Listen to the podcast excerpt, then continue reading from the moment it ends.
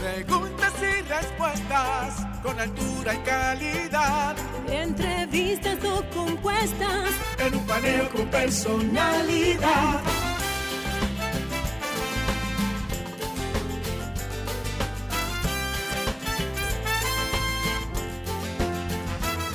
Un paneo con Encuentro e interrogatorio. Un paneo con agilidad. Para lo importante y notorio.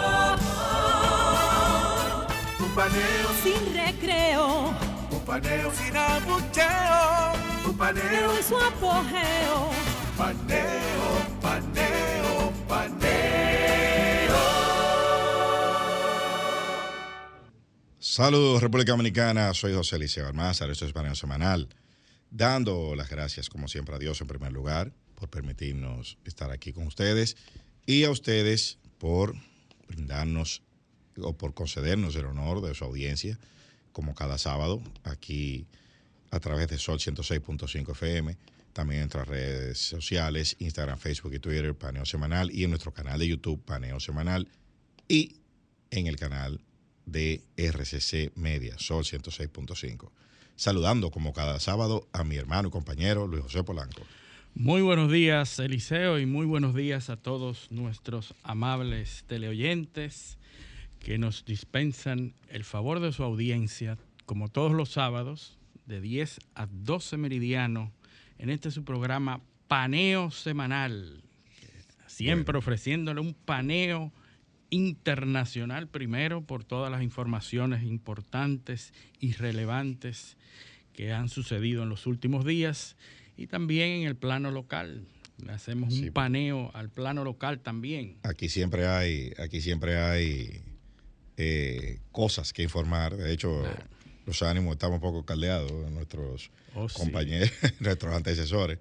Así es. Hay mucho, mucho debate y es una señal. Eh, de lo que puede venir en los próximos meses en la República Dominicana, ya que vamos a entrar en, un tramo el, el electoral eh, donde al parecer los ánimos van a estar bastante caldeados. Bueno, si así iniciamos a un año antes de las elecciones, eh, yo pienso que hay que hacer eh, un llamado a, que las cosas bajen el tono, bajen el nivel, bueno, y, bueno, tú sabes qué, puede suceder. Eh, ayer veía una, una, encuesta que se realizó en, en, Venezuela, una encuesta de preferencias políticas. Y hay un dato curiosísimo que sale, eh, eh, arroja esa, uh -huh. ese, ese estudio de opinión. Y es que ya la polarización no, no toca a la mayoría de los ciudadanos. Es así. O sea, hay un 56% de la población que no quiere saber nada de política. Que no se adhiere a ninguna de las corrientes. Nada no... de eso, no le importan. O sea, ya se logró, ya, ya viene el efecto contrario. De ser un país polarizado donde todo se discutía políticamente, y el que, el que ha estado en Venezuela en los últimos 10 años puede, puede verlo, o en los últimos 15 años, puede ir viendo cómo en un momento X todo se debatía. Es increíble. A mí que me tocó estar varias veces, yo veía que eh, eh, todo el mundo discutía. Sí, o sea, el, el, el, recesionista del hotel discutía con el taxista. Sí, sí. Eh, dos maleteros. El, el, día a día. Claro. El día a día. Eso era parte de discusiones. Son hermanos y amigos, todo lo que tú quieras, pero ahí se discutía. un maletero con otro o sea, en, lo, en, el aeropuerto, donde quiera que tú veías era una polarización en la televisión, en la radio. Bueno, bueno, pues ¿qué pasó ahora? La gente se cansó. Entonces se cansó, ya. Ya no, no importa, es un mecanismo de defensa, pues no nos va a pasar la vida en eso. Así es. No, eh, y sobre todo cuando se pierden esperanzas, uh -huh. cuando se pierden y se da cuenta que las cosas es más de lo mismo y, y las cosas no cambian. Claro. Bueno, pues la gente se, se dice, viene, bueno, ya, yo no viene, voy a... Viene el gato pardismo. El gato pardismo. Y para, si queremos que todo siga igual, es necesario que, que, todo cambie. Que todo cambie. Sí, sí, entonces... Así es. Es así. Pero eh, eh, es interesante cómo los países en Latinoamérica transitan más o menos las mismas sendas eh, en momentos distintos, pero pasa lo mismo. Sí, sí, así es. Eso, eso es correcto. Bueno, vamos a lo de nosotros. El plano internacional, están pasando muchas cosas en el plano internacional, muchas informaciones, muchos cambios, sobre todo en el ambiente financiero, el asunto de la guerra que sigue, el panorama geopolítico está muy movido, pero queremos comenzar con China, para variar. Claro. China, eh, bueno, Xi Jinping, que ya como ya lo habíamos dicho, ha sido ratificado como el líder máximo presidente de China por los próximos cinco años. Xi Jinping había estado un tanto cuidadoso con, las, con, su posición, con su imagen ante, ante China, ¿verdad? para no atentar contra ninguna de las, de las situaciones que podían desmeritarlo o quitarle fuerza en, su, en su país, pero ya fue ratificado. Fue ratificado ahora en marzo y ya está seguro líder máximo, presidente, sin ninguna, eh, sin ninguna eh, eh, oposición, sin, ninguna amenaza. Sin ninguna amenaza, pues ya entonces él está, parece estar abocado a comenzar a, a, seguir sus planes de China, los planes de desarrollo que él tenía y que nosotros hemos dicho aquí que la, el tiempo para China es muy diferente a, a los demás países. China piensa en periodos de 100 y 150 años. Claro. Entonces, China está muy embarcada y tiene un proyecto que la gente no se da cuenta por la temporalidad, pero es muy coherente en los pasos que da. A pesar de que eh, no ha tenido el desarrollo económico, el crecimiento económico que esperaba, porque eh, en esta semana he, oído varios programas y hablaban de China, el titán, que el mayor crecimiento. No, el mayor crecimiento hace unos años y, de manera continua, pero en los últimos dos años ha crecido por debajo de lo que se esperaba. el, incluso los niveles más eh, más cortos, más eh, pequeños de, en toda la historia de, los últimos 15 a 20 años.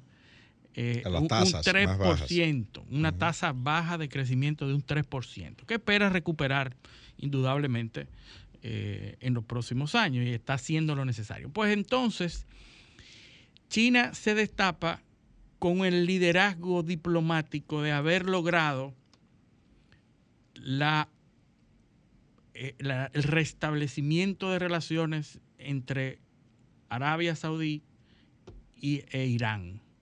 Entonces surge como este líder diplomático que pudo lograr esta unión de eh, tradicionales enemigos. Ya lo habíamos dicho, son musulmanes, uno de la, de la rama chiita y otro de, las, de la rama sunita, que son tradicionalmente enemigos. Entonces China se coloca en el medio y se otorga una victoria en haber logrado esas relaciones. El mundo lo ve y dice, wow, China, y mira a, otro lado a los Estados Unidos. sobre todo porque... se sobrepone a los Estados Unidos. Sobre todo porque los saudíes son los principales importadores de armas estadounidenses.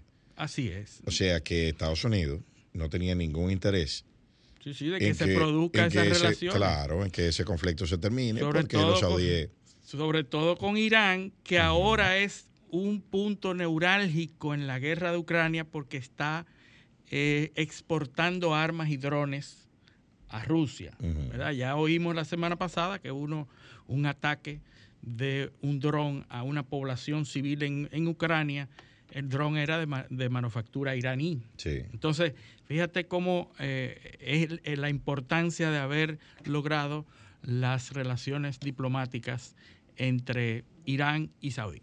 Pero no solamente se queda ahí, sino que anuncia el viernes pasado, no ayer, el, el viernes anterior, anuncia Xi Jinping un viaje a Rusia, una visita oficial a ver a Putin.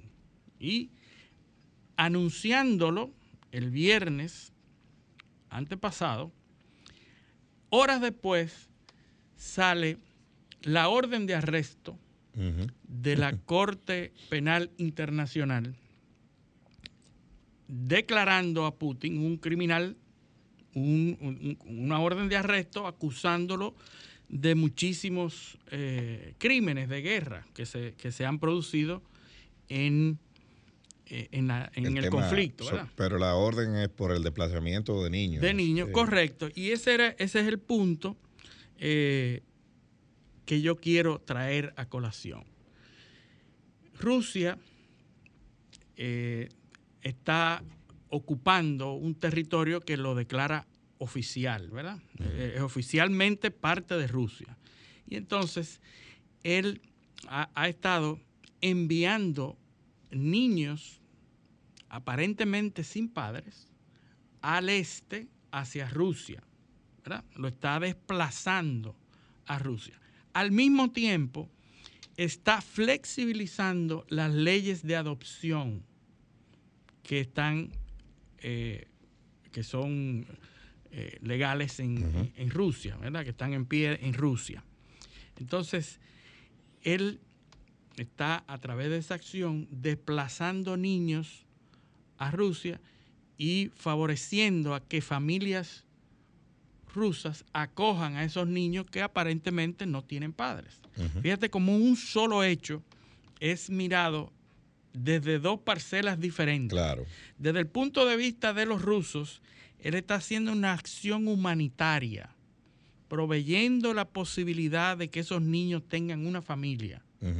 Y le entregan juguetes y le entregan unos regalos y se promociona en Rusia que esa acción benévola de Putin para que esos niños tengan una familia y tengan posibilidad de, crecer eh, en salud, etc.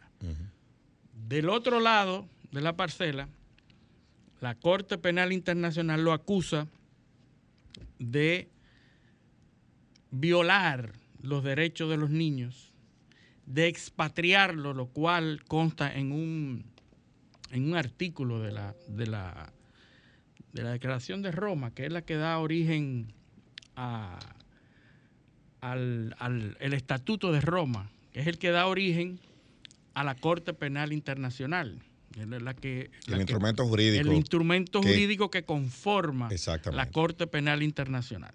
Y entonces se produce horas después de la anunciada visita de Xi Jinping a Rusia. De manera que declara a Putin criminal. ¿Qué quiere decir, y, tú que sabes mucho mejor que yo, qué quiere decir que te declaren un criminal? Que haya una orden de arresto para un presidente o un líder de gobierno en ejercicio. Bueno, la orden, ¿quién la va, quién la va a ejecutar? ¿Quién va a ejecutar esa orden? Primero que los países, los Estados Unidos no son miembros de la Corte Internacional. Rusia no es miembro de la Corte Penal Internacional. China India, Bielorrusia, Irán ni Corea del Norte son miembros de la Corte. ¿Quiénes quedan? Yo, simplemente te voy a decir, y es por un principio de lógica elemental, ¿dónde está el respeto al debido proceso? Sí, sí, eh, unilateralmente, no se escuchó ninguna otra parte. Yo digo, eh, eh arréstelo a un presidente. Sí, sí. Porque aquí eh, es igual, es igual que el, que el tema de los de las confiscaciones que se hacen del dinero de los rusos. Y, lo, y los yates, y los aviones. o sea, aquí un, tipo que no ha violado ninguna ley en otro en, el país donde está su yate, ah, bueno, pues su yate está incautado ahí. Sí, sí, a, un, a ah. un civil, ¿verdad? Exacto, a una persona que, que tiene derechos fundamentales. el derecho a la propiedad. Entonces, esos países no se respetan. Tú siempre has hablado del derecho penal del enemigo. El enemigo no tiene derecho. Claro, no, hay ningún derecho. Usted, es ruso, es rico. No solamente eso, sino que tú como país te das el lujo de atentar contra una infraestructura oficial y privada como el Nord Stream 2, que te atentaron y tumbaron, ¿verdad? Y no solo eso. Lo inutilizaron, una, una infraestructura civil, porque no es militar. Claro, pero esta semana, ayer sobre todo, ayer, eh, se cumplió un aniversario ¿Tú sabes de qué? De un hecho que nosotros hemos dicho aquí muchas veces, que va muy conectado con lo que estamos hablando. Los bombardeos en Yugoslavia, Sí. de la OTAN, sin sanción de la Que ONU. sufre de lo mismo. Sí, claro, sin sanción, sin que la ONU aprobara nada. La OTAN decidió bombardear Yugoslavia. Mataron, según eh, eh, fueron creo que 17 días de bombardeo, donde se usaron armas de última generación, incluso armas nucleares de baja intensidad como eh, proyectiles de uranio empobrecido, que todavía tienen contaminadas muchas zonas de, de- de esa, sí. de esa área de la antigua Yugoslavia, donde se mataron miles de civiles eh, en una escalada de bombardeo sin precedente en la, en la historia europea moderna. Entonces, luego de eso, se le puso el nombre de intervención humanitaria. Sí. Porque todo eso es, es como cuando le daban una pela a los niños, es por tu bien. Es por tu bien Sí. la pela. Pero eso no es. Es el para niño crecer. no va a entender. El ¿no? golpe, esto es un golpe, eso es para crecer. Es- Entonces, eso era por su bien, para liberarlos, Sí. entre comillas. Entonces, eh, el- el- hay una, y y eso también hemos hablado antes, hay una, en la comunidad internacional hay unos estados que son los rock states, son los estados delincuentes, Sí. que no están sujetos a ningún ordenamiento. Sí, sí. Es decir, contra Eh, ellos se puede eh, claro. ejecutar cualquier. No, ellos financian todo, Sí. pero no, son, no se vinculan a nada. Eh, eh, por ejemplo, Estados Unidos financia a la OEA, Sí. pero la Corte Interamericana de Derechos Humanos no aplica. No, y no son miembros. No son miembros. Ninguna previsión, ninguna eh, orden o sentencia de la Corte Penal Internacional les va a aplicar a Por ellos. supuesto, pues no es vinculante. Sí, Pero la financian. Sí, sí. Es, es el La mismo financia. caso. Entonces tú ves que los grandes no forman parte ni son pasibles Por a eso- nada, a ninguna sentencia de la Corte Penal Internacional. En China, Estados Unidos, eh, India. Por eso es, por eso es. Recuerda que en la Segunda Guerra Mundial, porque eso comenzó ahí, fue. Después de la Segunda Guerra Mundial, todos recordamos los, los juicios de Nuremberg. Sí. ¿Quiénes eran los fiscales o jueces americanos? O sea, Estados Unidos llevó gente de su judicatura e instaló tribunales en Alemania Sí. para juzgar a alemanes. O- Oye, oigan esto, ¿eh?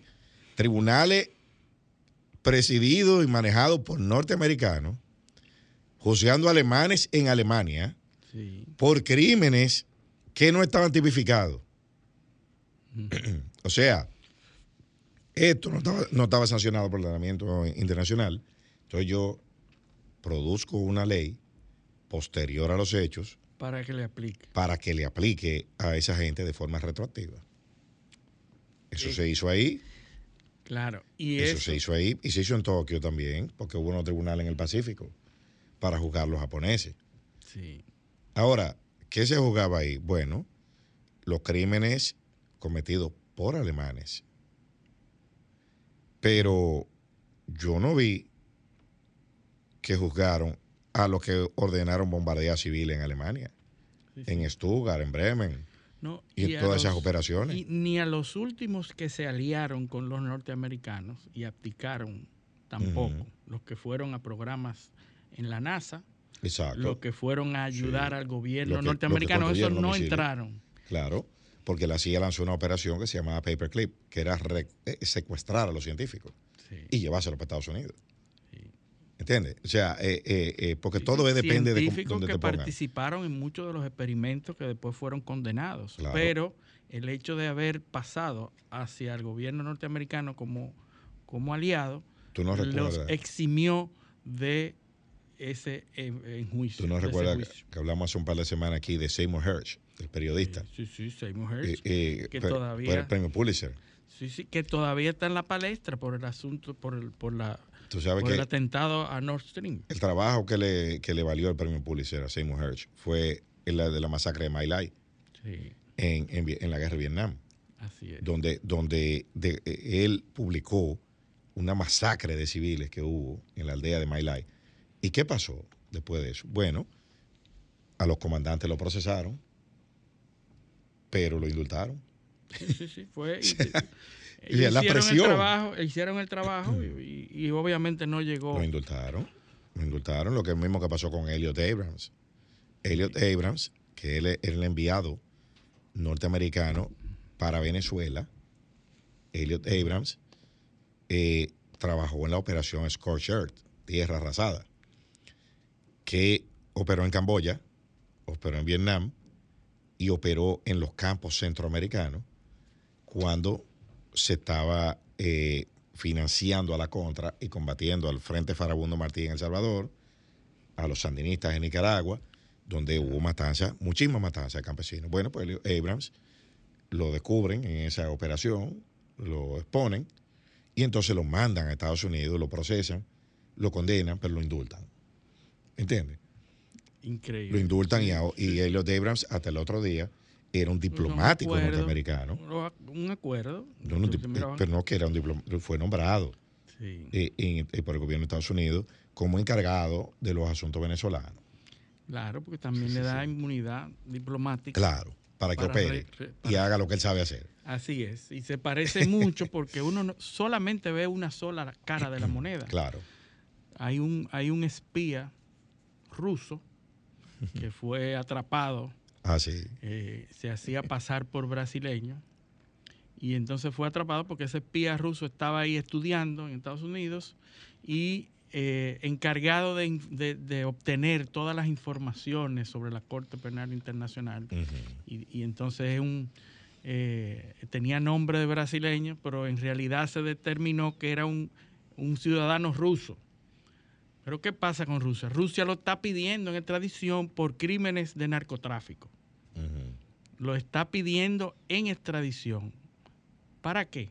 O para procesarlo Para ellos mismos. procesarlo ellos y Sí, protegerlo. Sí, procesarlo, darle una condena benigna y después indultarlo. Y después indultarlo y decía, mira, nosotros lo- te lo pedimos, tú lo, tú lo encontraste, lo acusaste por ese ciudadano ruso. Yo también lo quiero por narcotráfico. Sí. Entonces ahí eh, la lógica. Además de que es ciudadano mío, yo lo quiero. Yo lo quiero, lo, eh, necesito Sí, por sí, un sí. cargo. Entonces, así lo tengo y después hago con él porque si me sirvió, lo protejo. Lógico, lógico. Eh, Eso es lo que hacen todos los países. ¿No te recuerdas un caso que sucedió en República Dominicana? El avión de Punta Cana, los pilotos franceses. Oh, sí, los pilotos franceses, correcto. que se lo cambiaron, se lo cambiaron por el, por el, eh, por el que lo ayudó a escapar. Así es. O sea, los, pilotos franceses lo sacan de aquí y entonces en el Cairo, en Egipto, le entregan al que lo sacó del país. Miren, ese fue el que lo sacó. Los pilotos yo lo tengo aquí, lo voy a procesar tengo, yo. Sí, sí, porque además eran de especial interés para el presidente Sarkozy, Por porque casualmente habían operado algunas otras actividades. No, que era el mismo avión. El mismo avión. Hay que decirlo, era el mismo avión, que un avión Falcon, eh, y donde viajaba el presidente Sarkozy. Y eran los pilotos, eran pilotos que trabajaban habitualmente con Y él. que hicieron un par de, de fechorías en, Bueno, En eh, Libia. eh, el, el asunto, sí, claro, claro, porque eran de las fuerzas especiales francesas. Eh, eso no, no son. Pues lo- los imperios, señores, lo- los imperios no se construyen eh, enseñando catecismo ni jugando muñecas. Así es. Eso es, es, es haciendo todo este tipo de cosas.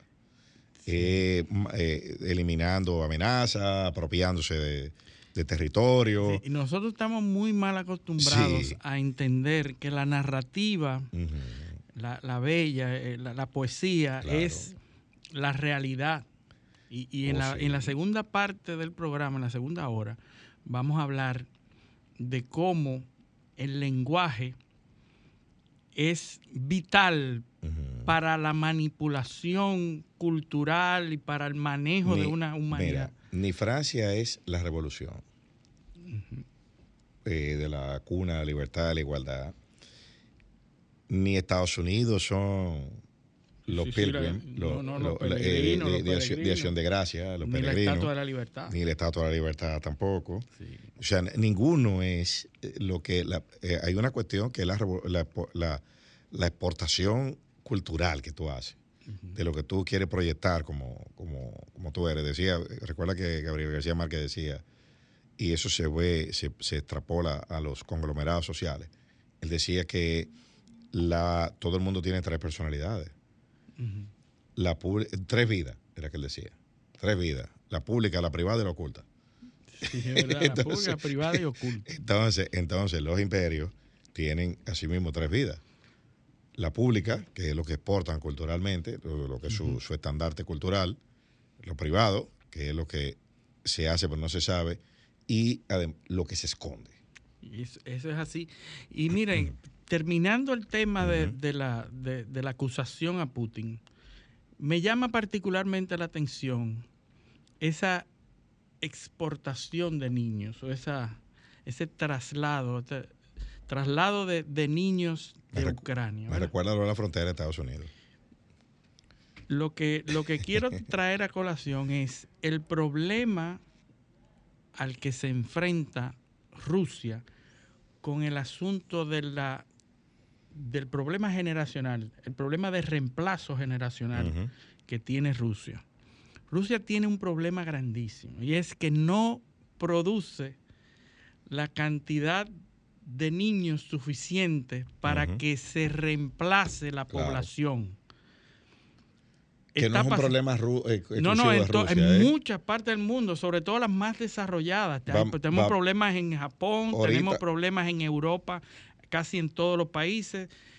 Y ahorita vamos a hablar de, ahorita vamos a hablar de eso y, la correlación en el problema de la pensiones de Francia. Correcto, por eso es que voy y lo vamos a hacer después de la pausa, porque Putin está tratando con esa acción de compensar el problema de la baja natalidad que existe en Rusia, que ya se está convirtiendo en un problema económico, que es la razón, la razón fundamental para el problema que hay en Francia con las pensiones, como tú bien dices. Y antes, antes de ir, no te voy a decir, para apuntalar ese dato que tú dices, 1.5 es la tasa de fecundidad eh, en Rusia para que haya un reemplazo de población, o sea, que la población no, no crezca, se mantenga, se necesita que sea dos. Dos o 2.5. Dos, dos, ¿por qué? Porque dos hijos sustituyen dos, personas.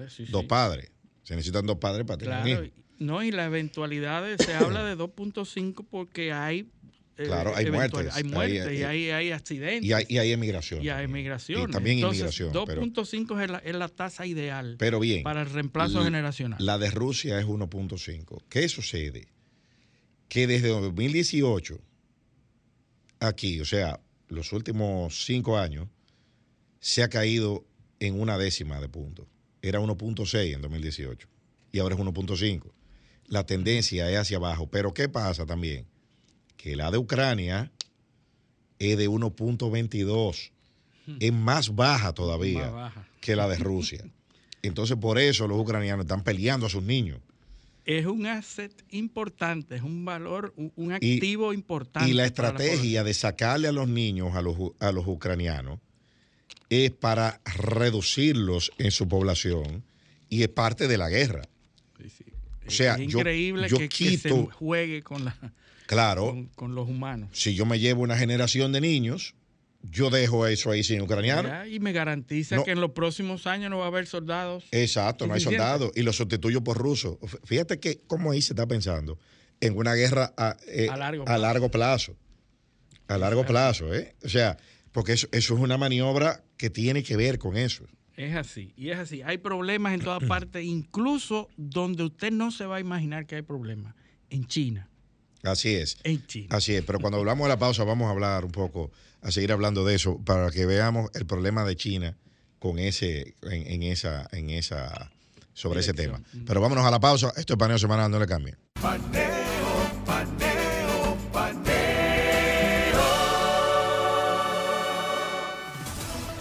Sol 106.5, una estación del grupo RCC Miria.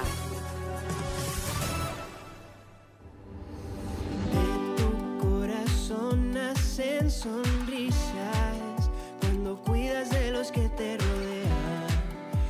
Esa fuerza que muestras cada día irradia tu salud y tu alegría. Somos más fuertes de lo que pensamos. Si de nosotros siempre cuidamos, mi leche sabrosa saludable, lo que necesitamos para levantarnos. Cada vez que te levantas, cada vez que de ti cuidas, el país crece contigo,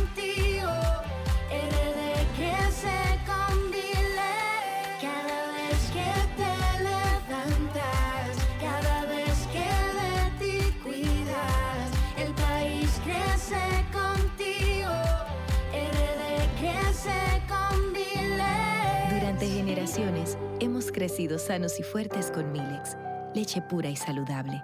RD crece con Milex. El dominicano, cuando quiere, puede, lucha como nadie para progresar. En su corazón, la esperanza crece, sabe que la fuerza está en la unidad. Dominicana, dominicano, somos vencedores si me das la mano.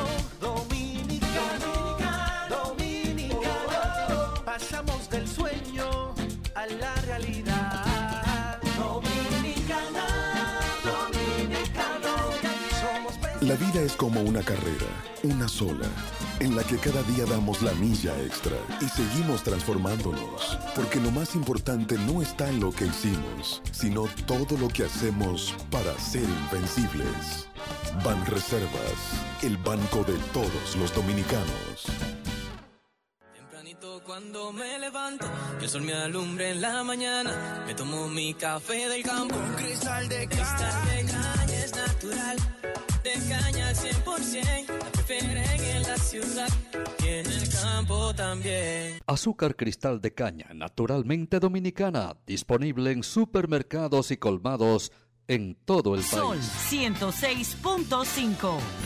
La más interactiva. Paneo, paneo, paneo.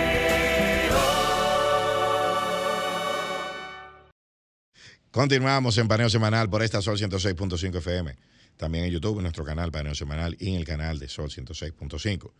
Así como también en nuestras redes sociales, Instagram, Facebook y Twitter, Paneo Semanal. Entonces, este, este tema a mí me, me encanta, el que estamos tratando, porque es, te dice para dónde van los tiros. Sí, sí, a largo plazo. Y son temas que no se hablan Y- mucho. Y no tan a largo, y no tan a largo plazo, Luis.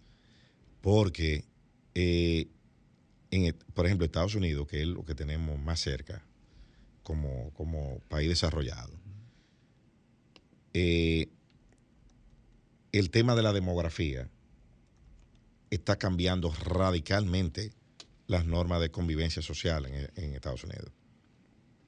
A tal punto que los blancos, en menos de 10 años, Van, van- a, van a perder su mayoría.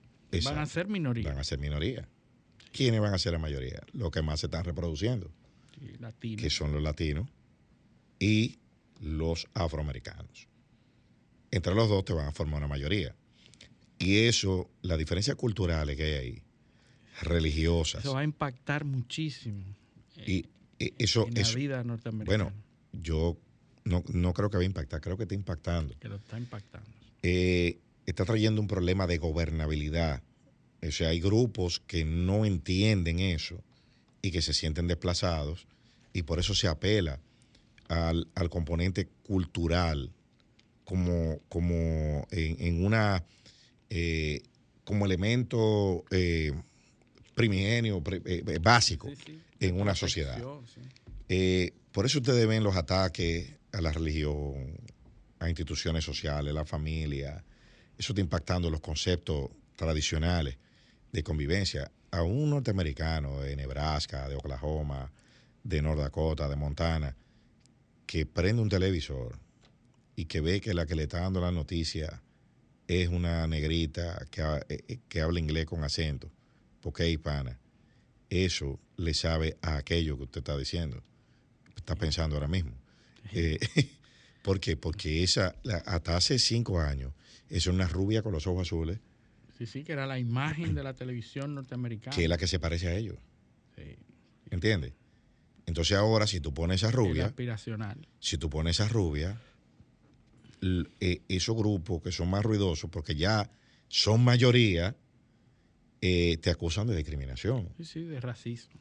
Y, y- y eso está dictando la intolerancia que hay, sobre todo en esos grupos que se están constituyendo en nuevas mayorías en los Estados Unidos, es la que tiene el- eh, la cultura de la cancelación en, la- en las academias, que es donde debe producirse conocimiento y, y debe haber pluralidad Sí, sí, el De- debate y todo. en la prensa, en todos lados. O sea, es una, es una, eh, son sectas, hordas que funcionan eh, en manada. De horda. Eh, entonces, pero tenemos que ver de dónde que sale este problema. Sí, una de las principales causas. Y, y el tema racial y discriminatorio es muy complejo. Yo, quisiera eh, obviar eso porque eso Claro, va- sería vamos- muy profundo. Vamos al tema de, De la demografía. De la demografía. Pura demografía. Claro. ¿Qué está pasando? Bueno, lo que dijimos antes de irnos a la pausa. En Rusia, 1.5 es la tasa de nacimiento, la tasa de fecundidad. En Ucrania, 1.22. Ahí esto explica por qué los rusos se quieren llevar a los niños ucranianos. At- atacarlos para que no se reproduzcan y no haya tasa de reemplazo poblacional. O sea, es una, un ataque a los cimientos de la, Sí, sí. de la sociedad. Y, habíamos hablado de, de Francia, Ahora, Alemania. exacto, y que- Francia. Que, andan por eso mismo. Para que uno tenga la idea, nosotros en República Dominicana andamos por 2.3. Exacto. 2.3. Es decir, por cada mujer nacen dos y un tercio. niños. Sí, Dos y un tercio de niños. exactamente. ¿Verdad? Si usted divide la cantidad, eso se obtiene como eh, la, eh, mujer en edad fértil, nacimientos, se hace una, una, una correlación y da 2.3. Por cada tres mujeres nacen siete muchachos. Exactamente. Exactamente. O por cada dos personas, Sí, sí, dos no. personas son sustituidas por 2.3 personas. Exacto. Porque para un niño, para un niño, que una- un niño una niña nazca, se necesitan dos personas. Sí, sí. Entonces tú estás produciendo 2.3. Exacto. Eso es lo necesario. Nosotros estamos bien en ese aspecto. Entonces tú, no, pero tú tienes varias flechas, porque eso tampoco hay- también, eh, eso no se puede analizar como un dato aislado. Tú tienes en República Dominicana, tú tienes un descenso en la mortalidad infantil. Sí. ¿Por qué? Porque, bueno, por las políticas públicas, por el nivel de desarrollo del país, por todas las, eh, la- las cosas que nosotros... eh, el- el- Hemos alcanzado. el- exacto, hemos alcanzado los progresos como sociedad. Progreso.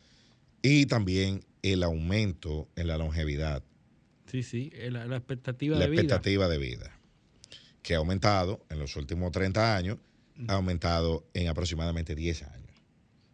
Entonces, nosotros tenemos, ¿qué tenemos? Gen- mucho nacimiento, pocas muertes y gente durando mucho. Pero Ahí viene otro problema. Claro, claro. Si la sé- gente dura mucho, a pesar de que es muy bueno y son indicadores muy positivos para la sociedad, Significa que mantenerlo más tiempo. hay que mantenerlo más tiempo y hay que producir más recursos para mantenerlo. Porque no hemos logrado, no hemos logrado que duren mucho, pero que no se enfermen.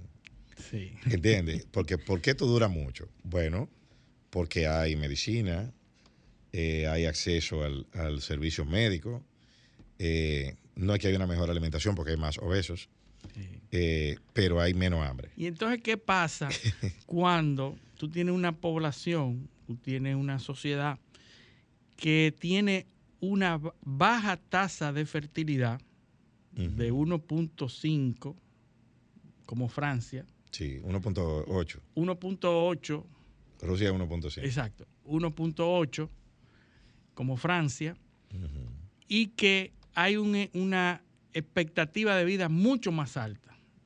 Es Oh. decir, la tasa de fertilidad muy baja y la expectativa de vida muy alta. ¿Cómo mantiene el gobierno a sus envejecientes?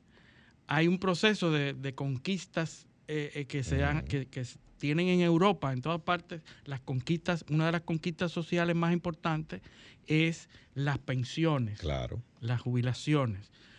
Tú llegas a una etapa a los 60, a los 62 años te jubilas y el gobierno a partir de ahí te mantiene y de una forma muy digna, ¿verdad? Bueno, pues Macron, ante todo este panorama de inflaciones, de problemas económicos, ha propuesto y ha logrado Sí, porque lo aprobaron. Lo aprobaron en el Congreso, en el Parlamento, que se baje de 62, de 64 años, que era, perdón, de 62 años, subirla a 64 años, es decir, dos años después. Claro. La, la edad de jubilación. Que todavía es, más baja que Estados Unidos y que muchísimos países desarrollados. ¿eh? Sí, sí. Aquí, por ejemplo, es cuánto? 70, 65. 65. 65. Bueno, en Europa, en, en Francia, a los 62 años y una cantidad de años que tú por debajo de los 40 años cotizando. Que no es un número random. Eh, o sea, eso es eh, un cálculo un basado. Cálculo matemático. Exacto. Decir, bueno, con 62 años nosotros le garantizamos esto. Claro, porque te toma en cuenta la cantidad de años que tú tienes aportando, contribuyendo y la al cantidad sistema, de gente contribuyendo también. La cantidad de gente contribuyendo, bueno, pues a los 62 años tú sales del gobierno y tienes una pensión tan digna que te permite venir a países como República Dominicana y, y vivir, de eso. vivir de eso en una playa en, uh -huh. en, en, Samaná. Sí. ¿Verdad? Sí. Pero ¿qué pasa? Macron dice no puede, no se puede mantener, ya obtuvo la presidencia, ya no hay procesos electorales por el medio. Uh -huh. Va, eh, promueve una reforma del sistema de jubilaciones que aumenta en dos años, apenas dos años más, -huh. y 43 años cotizando para tú obtener el 100% de tu salario. Uh -huh. ¿verdad? ¿Y qué ha pasado? Que Francia se ha desbordado en contra claro, todos los de sindicatos, Macron. Todos los sindicatos. Todos los movimientos eh, eh, eh, de trabajadores. De trabajadores, todos los obreros, todos toda esos, esos grupos se han rebelado en contra de, de, esta, de esta medida y entonces y ahora hay varios grupos protestando. Están los chalecos amarillos por los un lado, hay, uno, hay uno los, los chalecos negros. Los bloques negros. Bloques negros, perdón. Bloques, bloques negros, negros. Uh -huh. que han tomado las calles de París y uh -huh. de, de, la, de, las diferentes otras ciudades de, de, Francia, provocando daños cuantiosos, millonarios. Las basuras, por ejemplo, los sindicatos de la basura no han, han, han, han hecho paros y la ciudad está llena de basura. Transportistas, varios, varios sindicatos. De ahí han, a, se han producido más de, más de 500 detenidos, uh -huh. más de 500 policías eh, heridos. Está fuera de control, fuera de control. Macron ha salido, Macron no tiene apoyo, no tiene apoyo no, porque, porque no hay pero, ningún bloque mayoritario. ¿Pero quién se va a montar está, en eso? Está completamente fracturado el, el, Parlamento. Macron puede porque está ya en su segundo mandato. Él está ahí, por eso lo hace, ¿verdad? Sí. Porque está en el segundo y además ya ganó hace poco. Uh -huh. Ya él puede y se comprometió a, a, a, a pasar esta reforma. Las medidas impopulares se toman al principio. Al principio, sí. desde el principio de su mandato, él la toma. Pero ¿qué pasa? Se le ha desbordado. Uh -huh. Y entonces Francia eh, está con un, con un, parlamento completamente fracturado, los centristas, los, la derecha, que es la que está apoyando a Macron en esta medida, bueno, pues la, la izquierda está contraria y bueno, se enfrenta ahora a la decisión constitucional, porque fue elevado a una... A, a, en apelación a, la, a, ver si esa medida es sí, se re, declarada. Se, se, recurrió ante se la recurrió, Corte Constitucional, Consejo si, Constitucional. Quiere decir que si pasa, si, si, si pasa eso, estaría entonces eh, vigente esa regulación. ¿Cuál es el punto que queremos llamar? Bueno, esto es un problema poblacional. Que no ¿verdad? solo va a afectar a los franceses. Que va a afectar a muchos, bueno, la, las migraciones también, porque Francia tiene una migración 13%. Eh, 13% de su población es migra eh, son migrantes. Y ahí, ahí está el problema. Otro, otro no, y, aspecto. Y, y, y, hay, porque hay que hacer un punto ahí. Uh -huh. eh, dice, bueno, ellos corrigen, corrigen su problema eh, de tasa de fecundidad con migrantes. Uh -huh. El problema es que mucho, a muchos esos migrantes también hay que mantenerlos.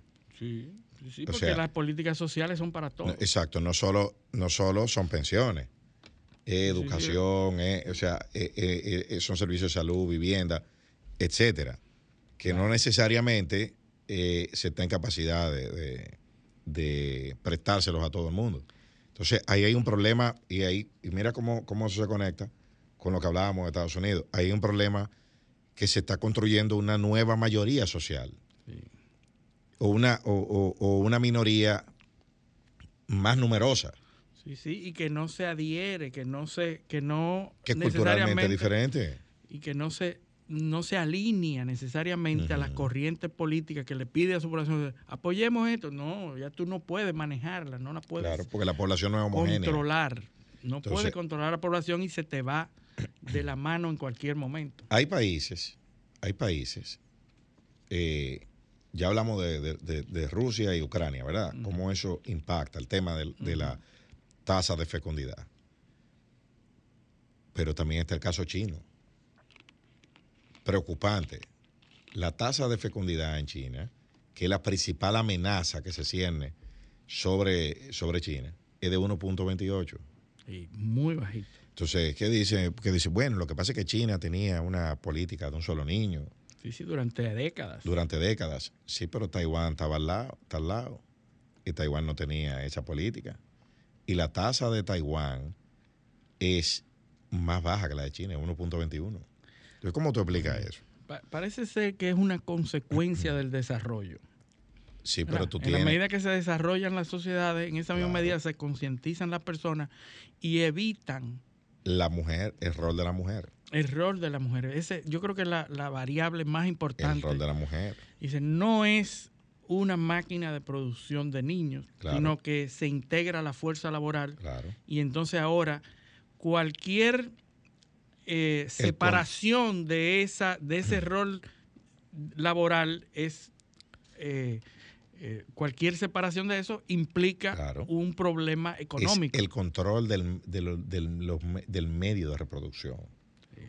¿Entiendes? O sea, el- es el control sobre el medio de reproducción, que es el cuerpo femenino. O sea, yo... Sí, no, y si la, y si la mujer está in- insertada en el ambiente laboral, todo lo que vaya, todo lo que atente contra eso Claro.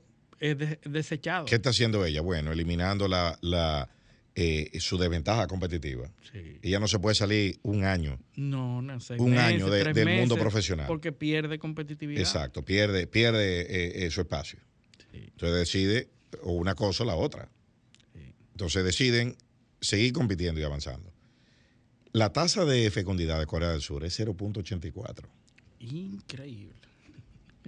Ahí Mucho desarrollo en Asia y, por un lado, poca, poca natalidad. Y eso, tú que has estado en Corea varias veces, Sí, sí. puede, o sea, la- ahí, ahí, ahí la mujer, o sea, no, no hay ninguna barrera No, no. para que la mujer sea, eh, eh, dirija empresas eh, en el ámbito político. O sea, no, no, no. hay. ocupan los mismos lugares. eh, a pesar de, de la cultura tan fuerte y tan tradicionalista, la mujer aparece en todos los círculos. Y además, bueno, yo, yo tuve la oportunidad de ir a en más de ocho o nueve ocasiones, ahora no recuerdo, pero ver una mujer embarazada es muy difícil en Corea. Muy difícil. Así es. Sobre todo en las ciudades, sobre todo en las ciudades grandes. En Japón es 1.34% la tasa de fecundidad.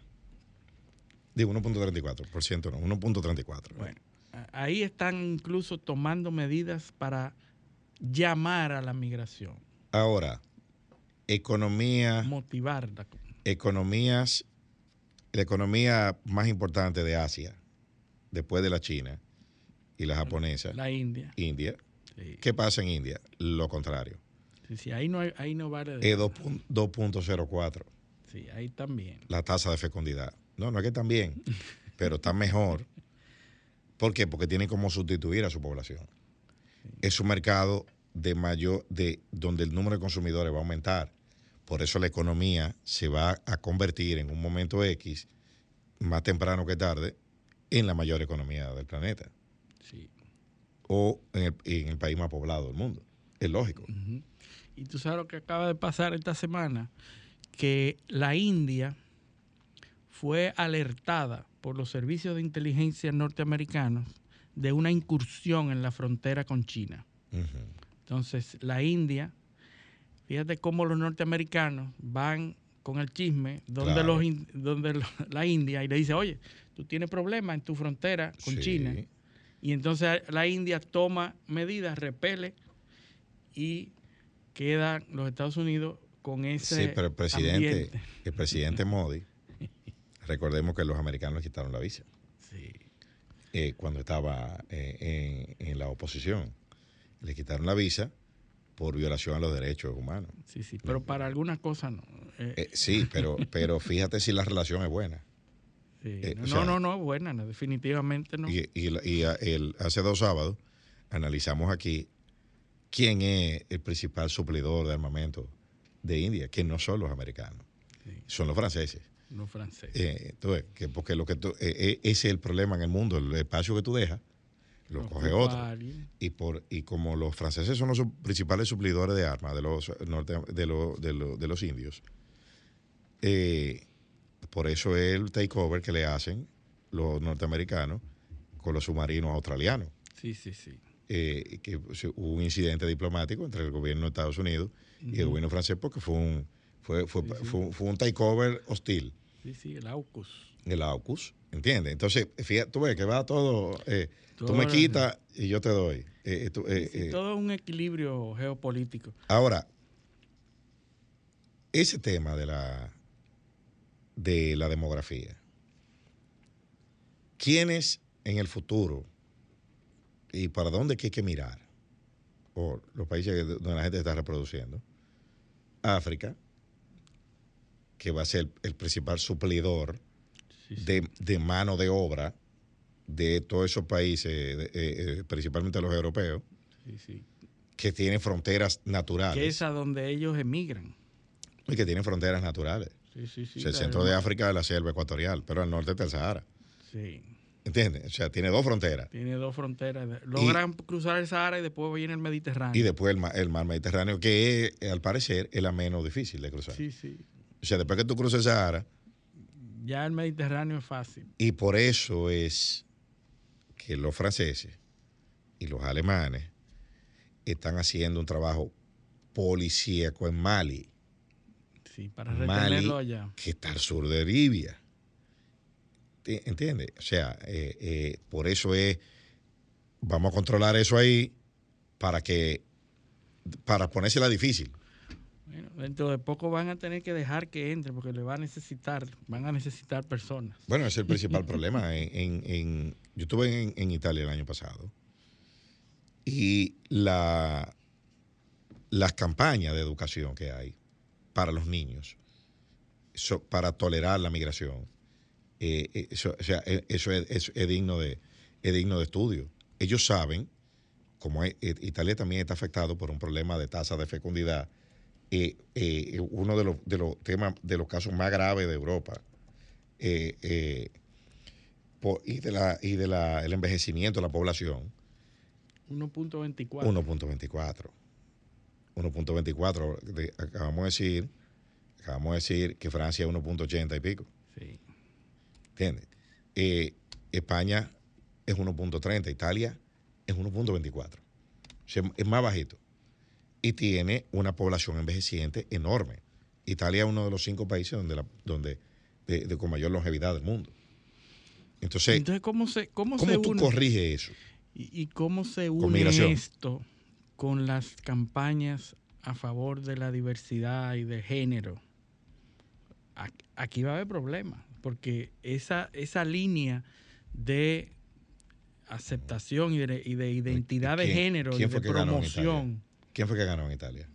Bueno, Yo, Giorgia Meloni. Meloni, Pero, pero ese ¿cuál- fue el discurso. no, ¿cuál? El- una de las piedras angulares del discurso de Giorgia Meloni es el problema de la migración. Giorgia Meloni de ultraderecha. ¿Entiendes? Es una candidata ultra Sí. que está en contra, o sea, es, es un discurso antimigrante. Porque ¿qué ganó ahí? La batalla cultural. Sí. O sea, nosotros necesitamos migración. Mira las tasas. O sea, eh, Italia necesitaba migración. La necesita para sobrevivir como Estado. necesita migrantes. Pero ¿cuál es el discurso? No queremos migrantes. Sí, sí. ¿Tú ves? Es difícil, Eh, es difícil. se apeló a qué? A la emoción. O sea, al sentimiento, no Y a lo que los datos a- arrojan. Tú estás hablando ahora de otro punto importante que observamos en Francia, que es el asunto de la apreciación, el asunto de el sesgo, de la, del sesgo, la falta de comprobación. Tú sabes que en Francia eh, Macron tuvo que presentarse a, la, prensa, al, al- país, en una locución, en un panel, en un programa de panel, tuvo que presentar y hablar de las bondades para defender la propuesta. Y entonces se presenta en la televisión y los televidentes fueron capaces de ver el reloj de Macron, un reloj Bell and Ross, una edición especial de un reloj Be- Bell and Ross, que cuesta alrededor de 2.500 la versión eh, estándar, pero cuando tú la mandas a, a personalizar, como es el caso de Macron, puede costar en 3.000 y 4.000 euros ese reloj. Pues él aparece ante las cámaras con su reloj, que, que es visible, y en un momento determinado baja las manos y se quita el reloj. Y vuelve y saca, sale- saca las manos de nuevo y ya no tiene reloj. Entonces, la población que está indignada por esa agresión, supuesta, supuesta agresión de haber subido los, los niveles de, de- de edad para obtener la, la- la jubilación y que acusan al presidente Macron de ser un miembro de la clase alta que no le importa ese problema de la, de la jubilación, no podía presentarse ante los franceses con un reloj tan caro. No podía presentar esa imagen de, eh, de, de presen- presencia eh, de rico, ¿verdad? Claro. Eh, ostentosa. Había que ir, había que ir sí, con, un- con- como Piqué Entonces, y Shakira con un Casio. Lo que dice la prensa y la gente que está atacando a Macron es que alguien le dijo que el reloj podía ser una mala idea en términos de imagen y él en medio de la entrevista se lo quita. Y entonces hay todo un debate Ay, de fake news alrededor de ese hecho, de lo que dijo, lo que el otro le, le dijo, que fue un asesor que le mandó a quitar el reloj, etcétera. Y entonces se da en todos los hechos, en todos los conflictos sociales, hay un alto componente de verdad inducida, lo que hemos nosotros hablado aquí, Claro. en donde ese sesgo de comprobación eh, que está ausente completamente en, el- en la población, cree la noticia que más se acomoda a su pensamiento. Por y entonces hay gente que saca Porque ventajas de eso. el sistema de creencia de, de tu cerebro, del mío, del que todo el que nos está oyendo, está directamente atado a la disposición o a la voluntad. Es imposible que usted crea algo que usted no quiera creer. Es. Eh, es imposible. ¿eh? Ahí no funciona. Nosotros no pensamos en, en términos científicos. Nosotros no procesamos evidencia. Nosotros simplemente, y quienes lo hacen, son socialmente aislados. Por eso muchos científicos carecen de destrezas sociales, Y eso se hace con el lenguaje. por supuesto. El lenguaje, y ahí vamos a hablar después de la pausa, de este maravilloso artículo de Noah Harari en el New York Times, Ah, sí. que habla del peligro de la inteligencia artificial manipulando el lenguaje de una sociedad completa. Bueno, que- pero eso lo vamos a hacer después que volvamos de la pausa. Vamos a la pausa, esto es paneo semanal, no le cambien. Paneo, paneo, paneo.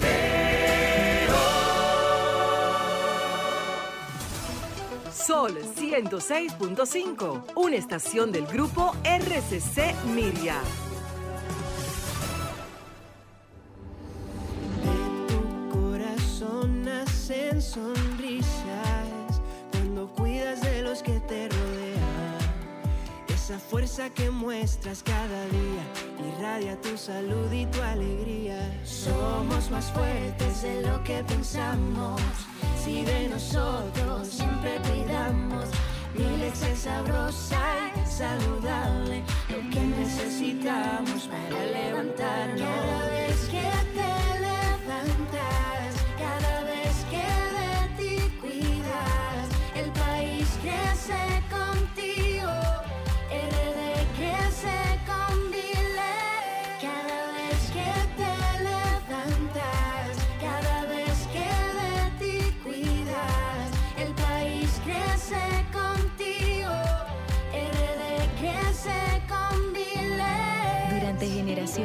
hemos crecido sanos y fuertes con Milex, leche pura y saludable.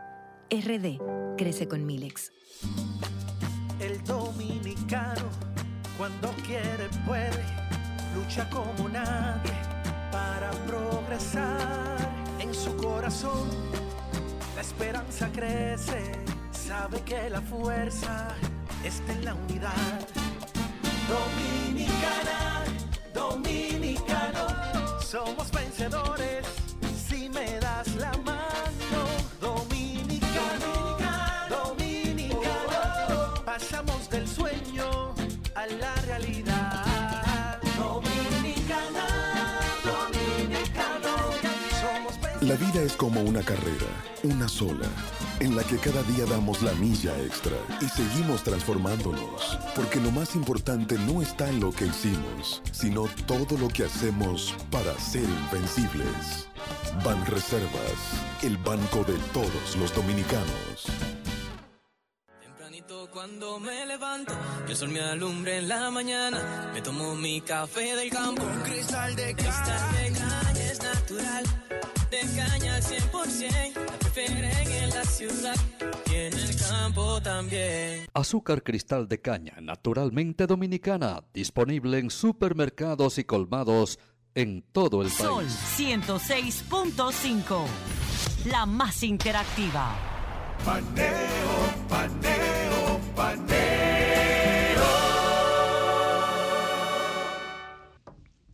Continuamos en Paneo Semanal por esta Sol 106.5 FM. También en YouTube, nuestro canal Paneo Semanal y el canal Sol 106.5. Y en nuestras redes sociales, Instagram, Facebook y Twitter, Paneo Semanal. Entonces, Luis, ¿por dónde nos quedamos? Nosotros vimos un artículo muy interesante, como todos los artículos que produce Noah Harari, Yuval Noah Harari, este prestigioso escritor y filósofo, eh, eh, publicado en el New York Times. Doctor en macrohistoria. Así es.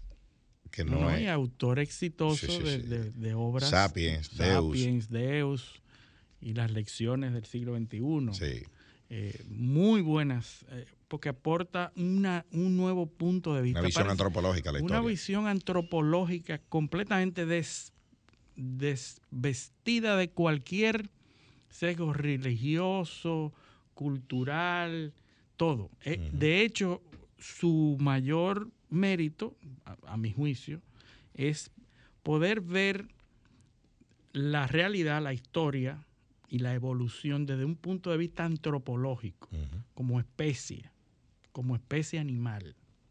¿verdad? Y lo que ha producido y las razones que han producido eh, el avance de la especie humana con respecto a, a todas las otras Y, y, y- y- e, e identificar las y tendencias de la hacia dónde vamos. tendencia y eso. Entonces él llega y en este artículo hace una, un análisis muy, muy, eh, muy bueno, muy valioso sobre las inteligencias artificiales, la inteligencia artificial como eh, fenómeno humano, ¿verdad? Eh, comienza a decir y, y plantea cómo el lenguaje, cómo la forma de comunicar, ¿no? porque esa fue su, su tesis inicial en, en el libro Sapiens. Él dijo que una de las características que permitió el desarrollo y la evolución de la especie humana fue la capacidad de colaboración a través del lenguaje. Claro. ¿Verdad? Y él lo plantea como principal Y de acumulación de y transmisión de y conocimiento. transmisión de conocimientos. ¿Y cómo se transmiten esos conocimientos? A través del lenguaje. Entonces él llama a esta capacidad del lenguaje, la llama como el sistema operativo de la cultura humana. El sistema operativo, es decir, el marco encima del cual se erige la, la evolución humana, la, la- la cultura humana, la humanidad. Entonces el lenguaje es muy importante. Es la característica que nos diferencia de todos los demás seres vivos. Nosotros somos capaces de comunicarnos a través del lenguaje.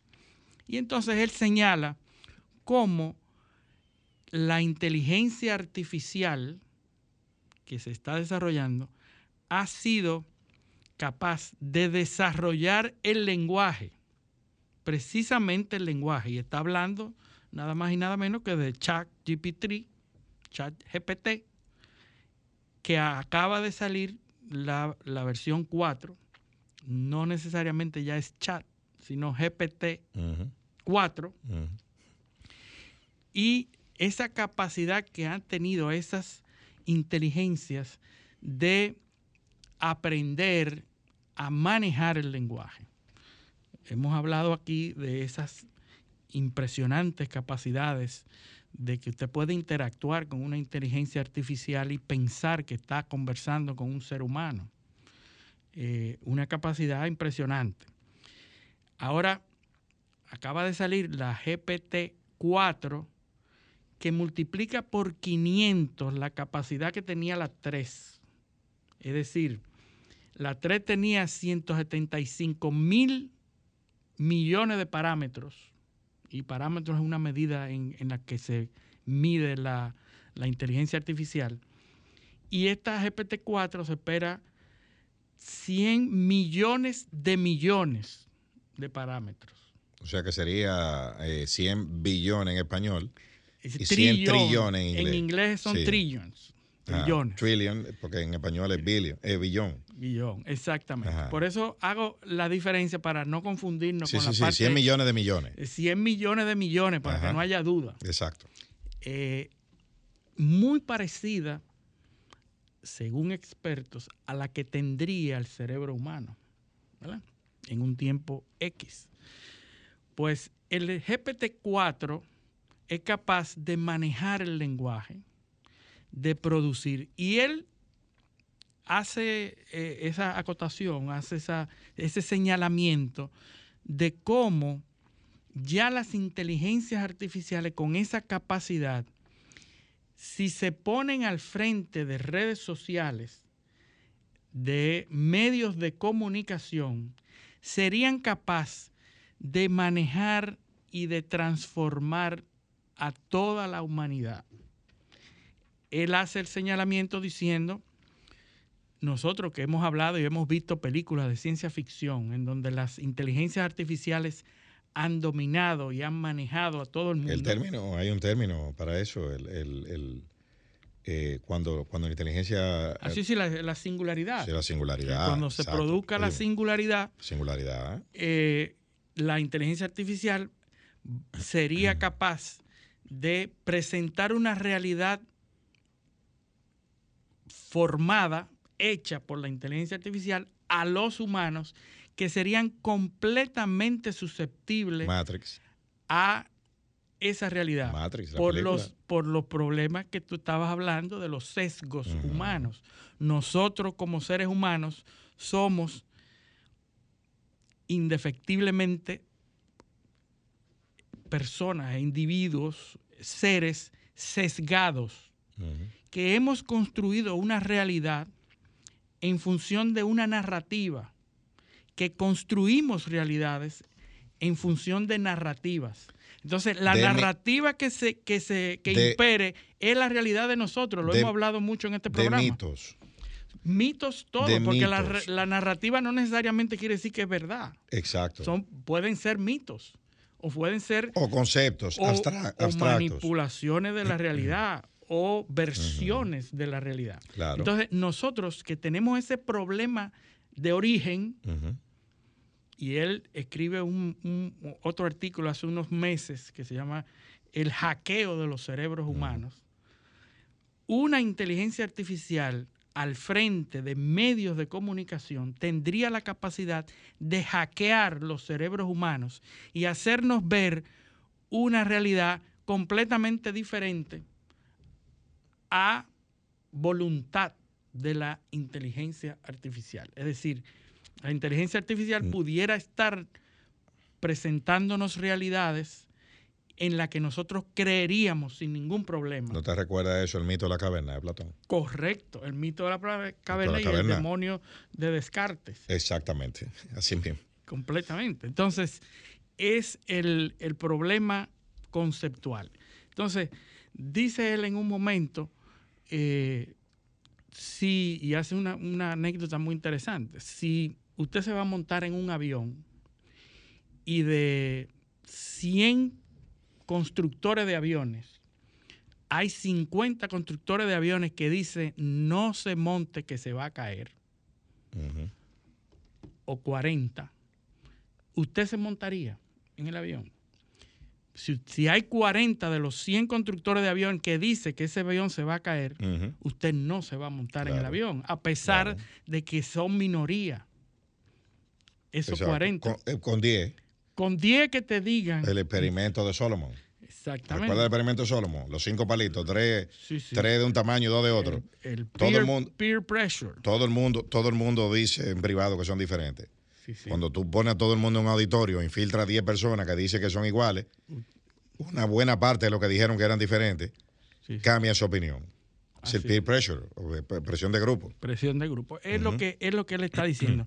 Fíjense qué fácil sería manipular a la humanidad si se tiene el control de los medios de comunicación. Entonces, él dice, hay nosotros que hemos visto eh, películas como Terminator, como The Matrix, eh, todas esas sagas, toda esa ciencia ficción.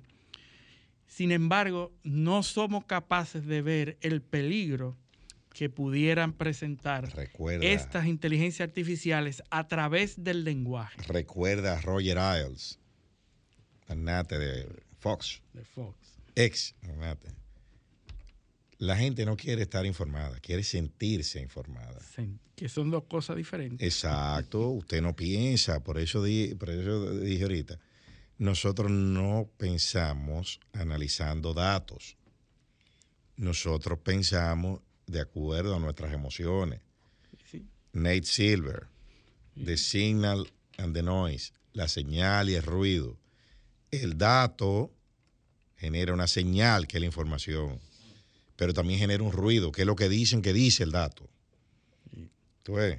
Sí, sí, es una falla, es una falla, una Jonathan falla, no se sabe si es una falla o una condición del cerebro humano Claro. que es pasible a todo eso. Claro, Jonathan Hyde, el jinete montando al elefante. Ah, sí, cuando tú ves la imagen, el jinete controla al elefante. El jinete es racional, el elefante es la emoción. Pero si el elefante dijo, es para allá que voy el jinete, no, no tiene, no tiene más, no, no- No hay forma. no hay forma de controlarlo. Entonces, todo eso, todo eso son variantes de, ese, de esa eh, eh, situación. Eh, la verdad es que el, el sesgo, y es una cuestión, y volviendo a, a Noah Harari, es un tema de supervivencia, Luis. Porque en una cueva, en un grupo, en unos clanes, eh, es no reducido. existe ese, ese parámetro, no hay supervivencia. Exacto. No podría haber una colaboración Por eso. diciendo, bueno, yo te voy a dejar que tú me lleves a donde tú dices. Exacto. Eso es una concesión, es un problema de supervivencia. Yo tengo que identificar un líder. ¿Por qué? Porque sí. Sí, sí, sí. Porque tiene una característica X. No, no, y Ahora Noah yo- Harari lo habla mucho. Ahora yo tam- tampoco, tampoco puedo tener tanta disidencia. No, no, porque sea, entonces aquí- no, no progresa nadie. Exacto, entonces ninguno, ninguno avanzamos. Y ese, ese es uno de los grandes problemas. Nosotros no estamos precableados para manejar tantos disidentes, Así es. tanta diversidad. Eh, eh, eh, nosotros estamos, nosotros somos, y es, y es una cuestión científica que tiene mucho que ver con que más de un 30% de la población del mundo viva bajo gobierno autoritario. Así. Nosotros no estamos programados para manejar tanta diversidad. ¿Dónde están los problemas de gobernabilidad? Donde hay mucha diversidad. Eso es una condición humana. Eso es una condición humana. Yo les recomiendo que vayan al New York Times y ve, busquen ese artículo de Noah Harari que se llama, usted puede, dice, you can have the blue pill of the red pill, and we're out of blue pills. Eso haciendo una alusión a, la, a The Matrix. Busque el último artículo de marzo 24 de Noah Harari. Y hay otro artículo muy interesante de Noam Chomsky. Noam Chomsky, Sí. el 8 de marzo, dice, la falsa promesa de chat GPT. Interesante. GPT. Muy interesante. Son dos artículos que hablan prácticamente del mismo tema y que se los recomendamos. Y Luis, hay que hablar un poquito del plano local, porque... ¿Qué está pasando en el plano local? Bueno, bueno, siguen el tema de los animales marinos. Ah, sí. Eh, yo en eso como ¿Pero por qué fue que le pusieron animales marinos? no entiendo, no entiendo. Quizás quizás es una eh, eh, para llegar a un depredador más grande. Ya. Eh, no sé, de verdad, cuál es la, la, la lógica de esto. Yo lo único que voy a, y lo voy a analizar. Pero yo hay, no- hay cierta espectacularidad.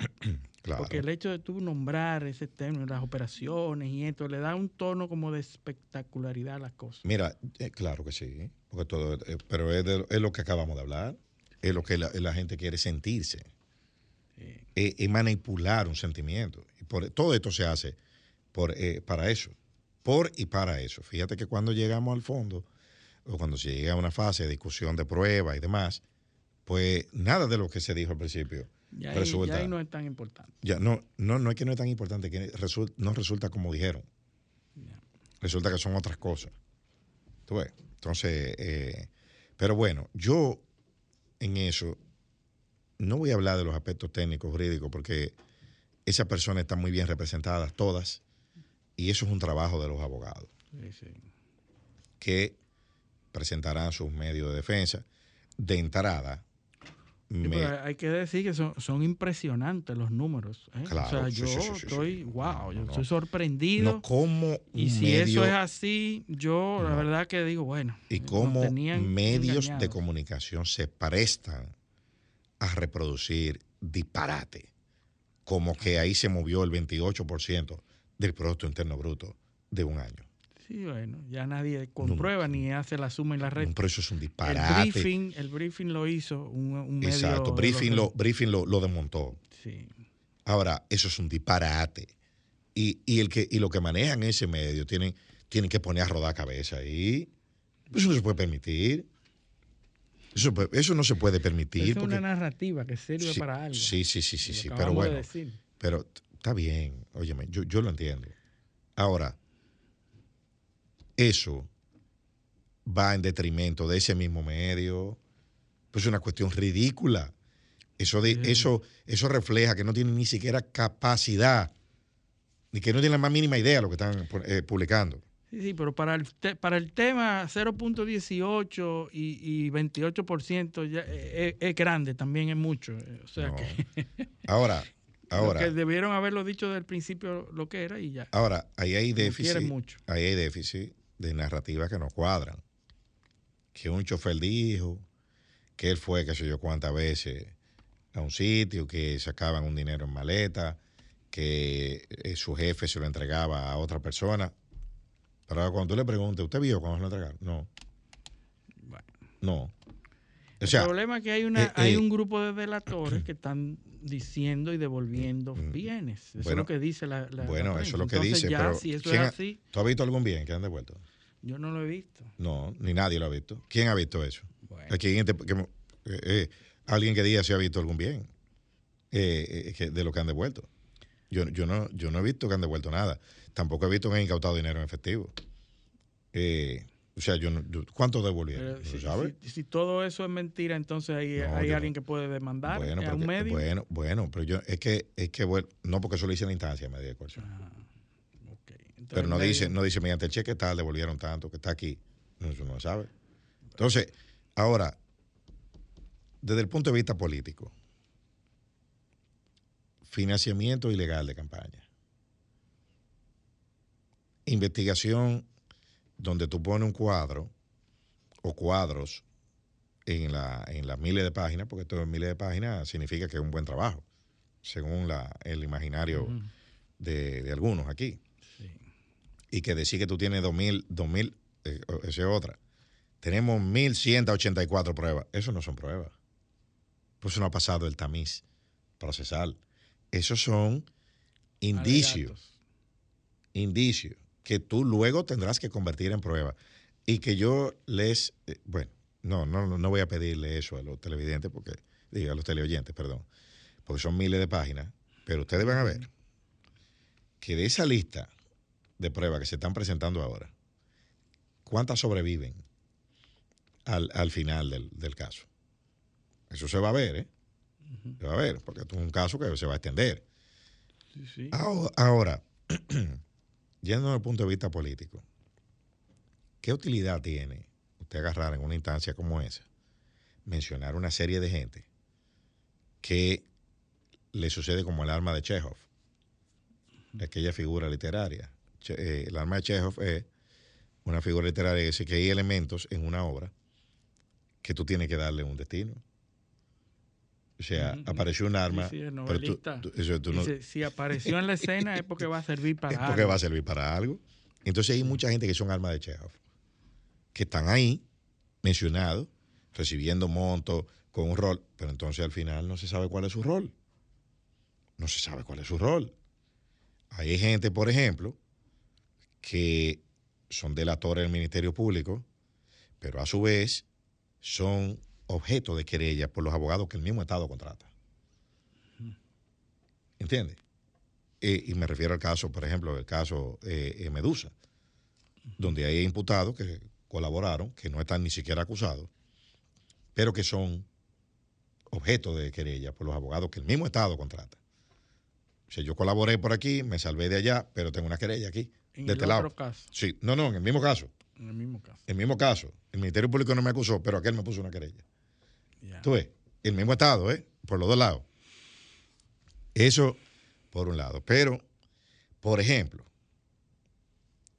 y me voy a ir al caso, un caso que sucedió eh, específicamente a principios de este mes, marzo, lo del Alba Jiménez.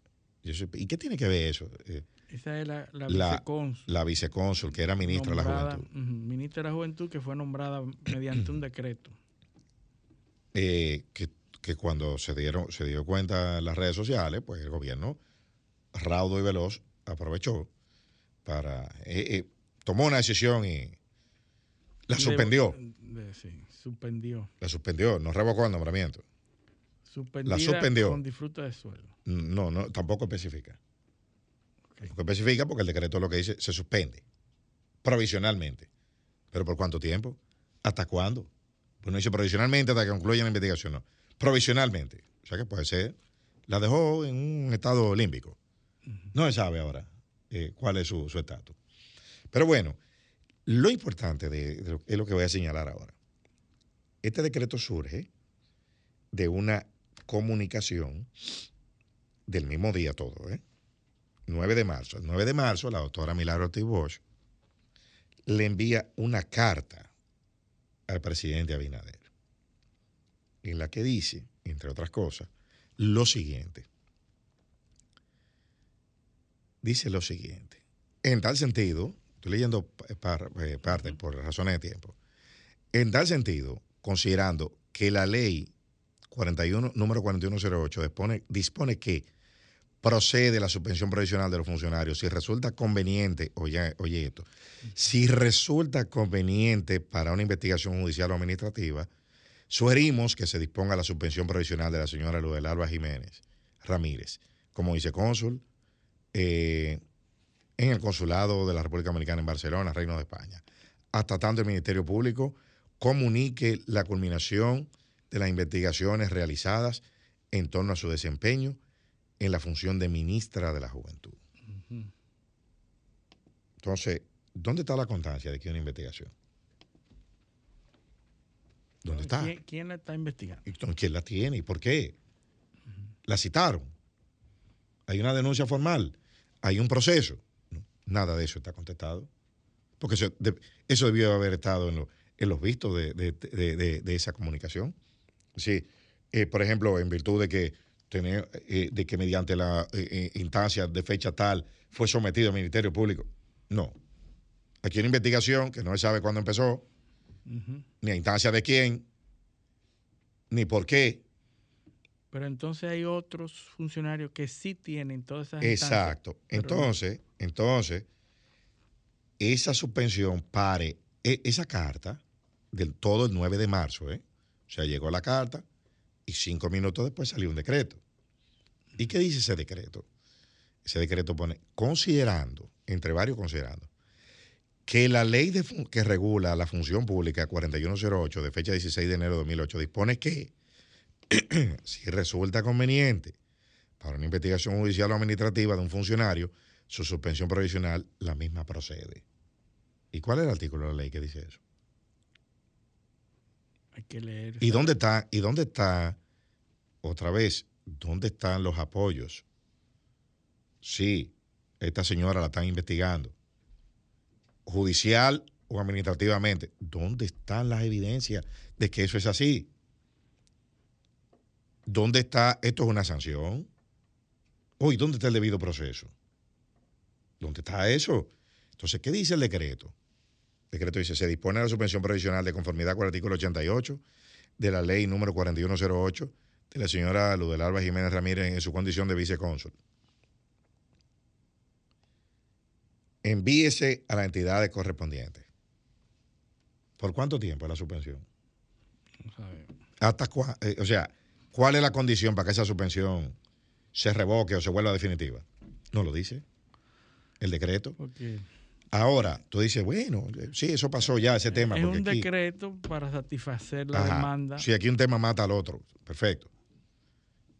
Pero en esa instancia del caso Calamar, está el presidente de la Comisión Nacional de Titulación, Mérido Torres. Que no hay carta de, ética al presidente, ni hay decreto del presidente. Él no está imputado. Él no está imputado. Pero está en un cuadro debajo de Ángel Locual recibiendo un dinero por un concepto de una expropiación que hizo su oficina de abogado, porque él es un abogado en ejercicio, igual que Ángel Locual. Ah, y en el mismo, y en el mismo, el, el, mismo, eh, el, mismo monto que pagó el Estado se distribuyó de esa forma. ¿Dónde está la carta de Milagro de Tibocho? ¿Dónde está? Bueno, cuando la, cuando la sociedad reclame, sí. entonces la harán. ¿Y dónde está la carta de NNI? De Milagro También aparece. No, ahí no, pero, pero de NNI se alegó una irregularidad en un tema, en un tema de, de una compra de una pintura que fue pasible de una investigación administrativa. ¿Dónde está la carta de Fulcar? Que tiene proceso de compra anulado por contrataciones públicas, etcétera, donde están las cartas, y de otros más que no voy a mencionar, que tienen proceso. ¿Y a qué tú atribuyes esa diferencia? No, sé. Yo no sé. Parece que, parece que esto es por, por rango, por abolengo, yo no sé por qué. Yo no sé. Lo que yo, lo que yo sí sé es que no es una posición coherente. Pero a ella le ha caído las dos veces. A otros no, pero a ella sí. Exacto. A uno no le cae ni. Le, uno tiene 10 escándalos y no pasa nada. Ella con uno solo la, destituyen, la destituyen de uno y la suspenden del otro. Con una carta de la doctora Milagro Tibosh. Que fue la misma que dijo, que fue y se sentó con, con Lisandro Macarrulla. Y yo ya hablé con él. Eh, eso, eso lo estamos hablando hace tiempo, cuando, cuando se armó el lío con él. Sí, bueno, pero fue destituido. No, no fue destituido, renunció. Ah, renunció. Él renunció y no hubo carta de Milagro Tibosh. Yo no vi la carta. ¿Tú la viste? No. Ah. O sea, eh, él era y, y, está siendo objeto, fue objeto de una investigación eh, eh, judicial. ¿Por qué en un caso sí, en otro no? ¿Por qué? Porque todo esto es, es un tema político. No quieren que lo digan, no quieren que lo digan, perfecto, no hay ningún problema. Ahora es un tema político pero la relevancia de las, de las informaciones que están saliendo, Eliseo, son, son impresionantes. Es decir, no podemos meter la cabeza en, un, hueco. No. Son informaciones muy impresionantes. ¿Tú te acuerdas en el abogado? Todo eso y dice, wow, ¿cómo pudo hacerse eso en, tan poco tiempo? ¿Tú te acuerdas en El abogado del diablo, en el diálogo, en el diálogo final, está Keanu Reeves hablando con Al Pacino? Y, le, y, él, y él le dice, Keanu Reeves le dice, pero tú siempre pierdes en todos los pleitos. Eh, eh, le dice a, Al Pacino que es el diablo. Tú siempre pierdes. Eh, este, ¿por, qué? ¿Por qué? Porque Al Pacino le está diciendo, este siglo ha sido mío el siglo XX, yo estoy ganando. pero tú siempre pierdes al final. ¿Y tú sabes lo que le dice? Considera la fuente. pues la fuente, la fuente, ¿cuál es? La Biblia. La Biblia. Dice, consider the source. Entonces, considera la fuente de todo eso que tú estás diciendo, que es grandísimo, que cómo pudo ser posible. Considera la fuente. Pero vamos a nuestra última pausa. Este es paneo semanal. No le cambie. Paneo, paneo, paneo. Sol 106.5, una estación del grupo RCC Miria.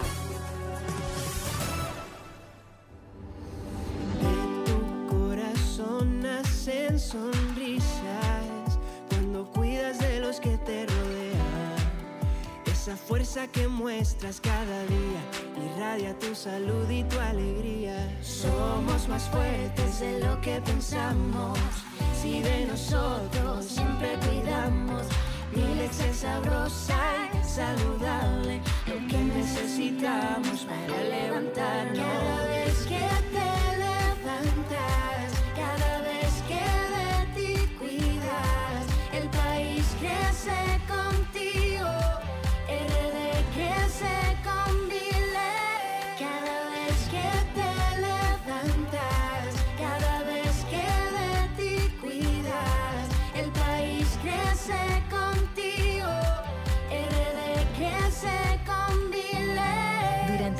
Generaciones hemos crecido sanos y fuertes con Milex, leche pura y saludable. RD crece con Milex. El dominicano, cuando quiere, puede, lucha como nadie para progresar. En su corazón, la esperanza crece, sabe que la fuerza está en la unidad.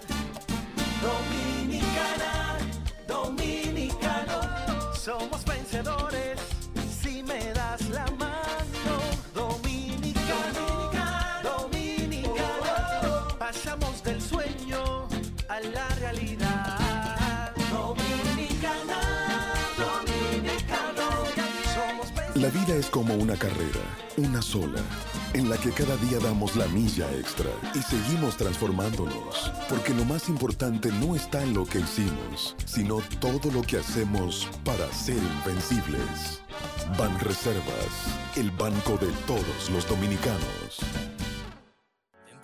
Cuando me levanto, que el sol me alumbre en la mañana, me tomo mi café del campo. Un cristal de cristal de caña es natural, de caña al 100%, ciudad y en el campo también. Azúcar cristal de caña, naturalmente dominicana, disponible en supermercados y colmados en todo el país. www.solfm.com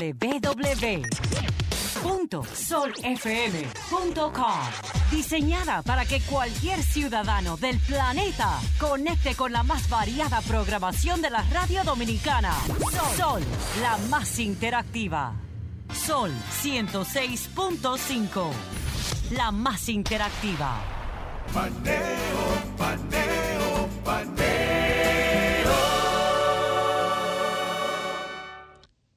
Continuamos en Paneo Semanal por esta Sol 106.5 FM. También en YouTube en nuestro canal Paneo Semanal y en el canal de Sol 106.5. Entonces, Luis, tenemos a nuestra invitada ya en línea. Ahí la tenemos en línea, eh, vía telefónica. A la doctora Evelyn Catrina Naud. Bienvenida, Catrina. Bueno, mucho, muy buenos días a todos ustedes. De verdad que es un placer volver a compartir y conversar temas de gran importancia y del acontecer nacional. Bueno, hay que decir que nuestra invitada de hoy fue eh, embajadora en, la, de la República Dominicana ante la OMC, la, eh, la OMPI, la UIT.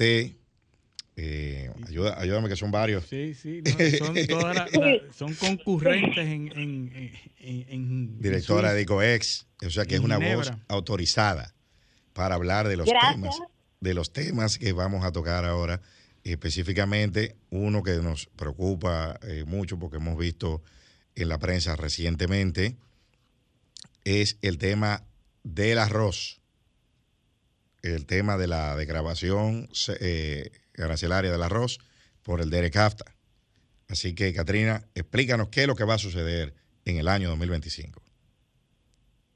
Es importante empezar para entender el acuerdo, porque este fue un acuerdo que fue suscrito por el país, firmado en el año 2004 y entró en vigencia para la República Dominicana en el año 2007. Es un acuerdo que fue negociado entre las partes centroamericanas, los Estados Unidos y República Dominicana. Es el DERECAFTA. Y por eso el DERECAFTA. Por eso se habla mucho de que es un acuerdo multilateral, porque todas las decisiones, todas eh, las obligaciones son para todas las partes del acuerdo. Es decir, en el caso que República Dominicana quiera realizar una petición, por ejemplo, de una modificación, de una obligación, de un compromiso, también necesita del consenso de las, de las demás partes del acuerdo. Eso es lo primero.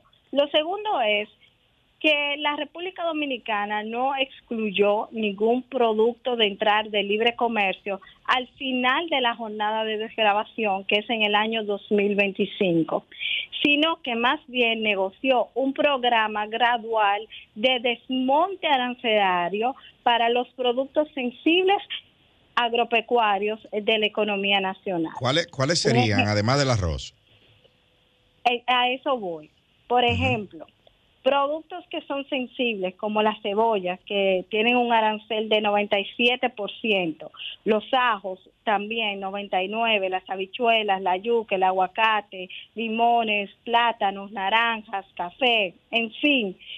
Para esos productos se comenzó un desmonte gradual desde la entrada en vigor del acuerdo. Este es, es decir, desde el año 2007 se comenzó a reducir el arancel hasta llegar al año 20, 2020, con 0% de arancel.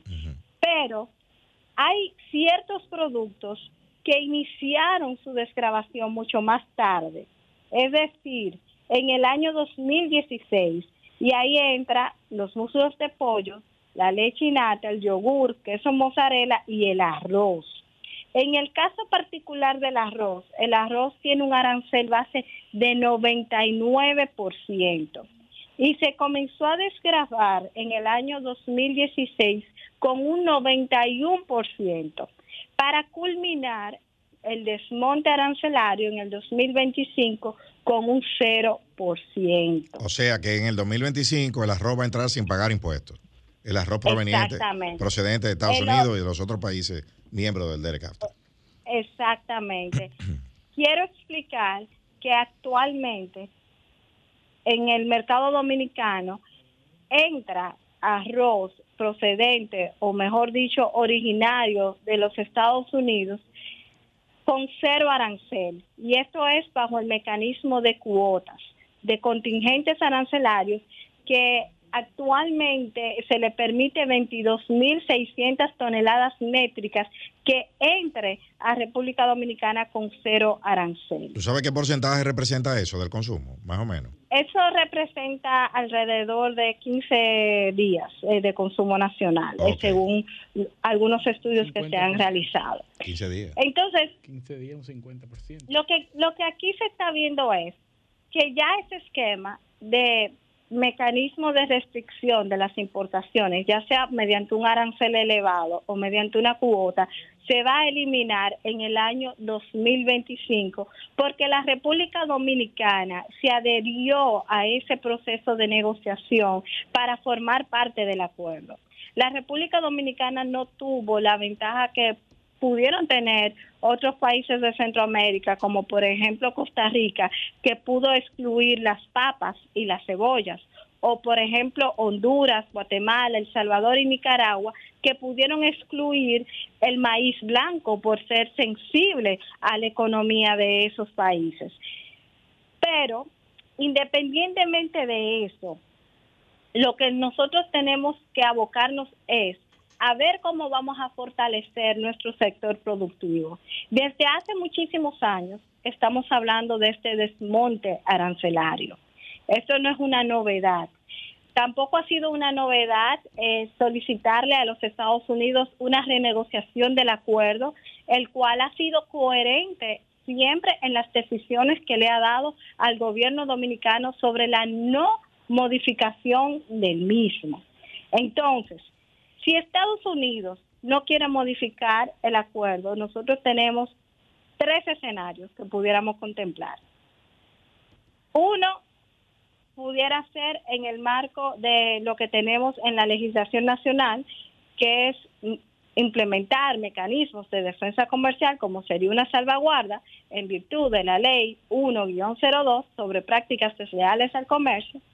El segundo pudiera ser programas focalizados dirigidos al sector arrocero nacional y tercero pudiera ser denunciar el tratado. Que el primero y el tercero no sería mi mejor recomendación. ¿Por qué? Lo primero es que es muy cuesta arriba implementar una medida de salvaguardia para el principal socio comercial de la República Dominicana donde se dirigen el 50% de las exportaciones nacionales. Además, de igual manera, independientemente existan los instrumentos legales vigentes, Estados Unidos puede exigir medidas mucho más fuertes, mucho más firmes para productos dominicanos que tienen una gran incidencia en ese mercado. Por ejemplo, ya lo vivimos con el azúcar.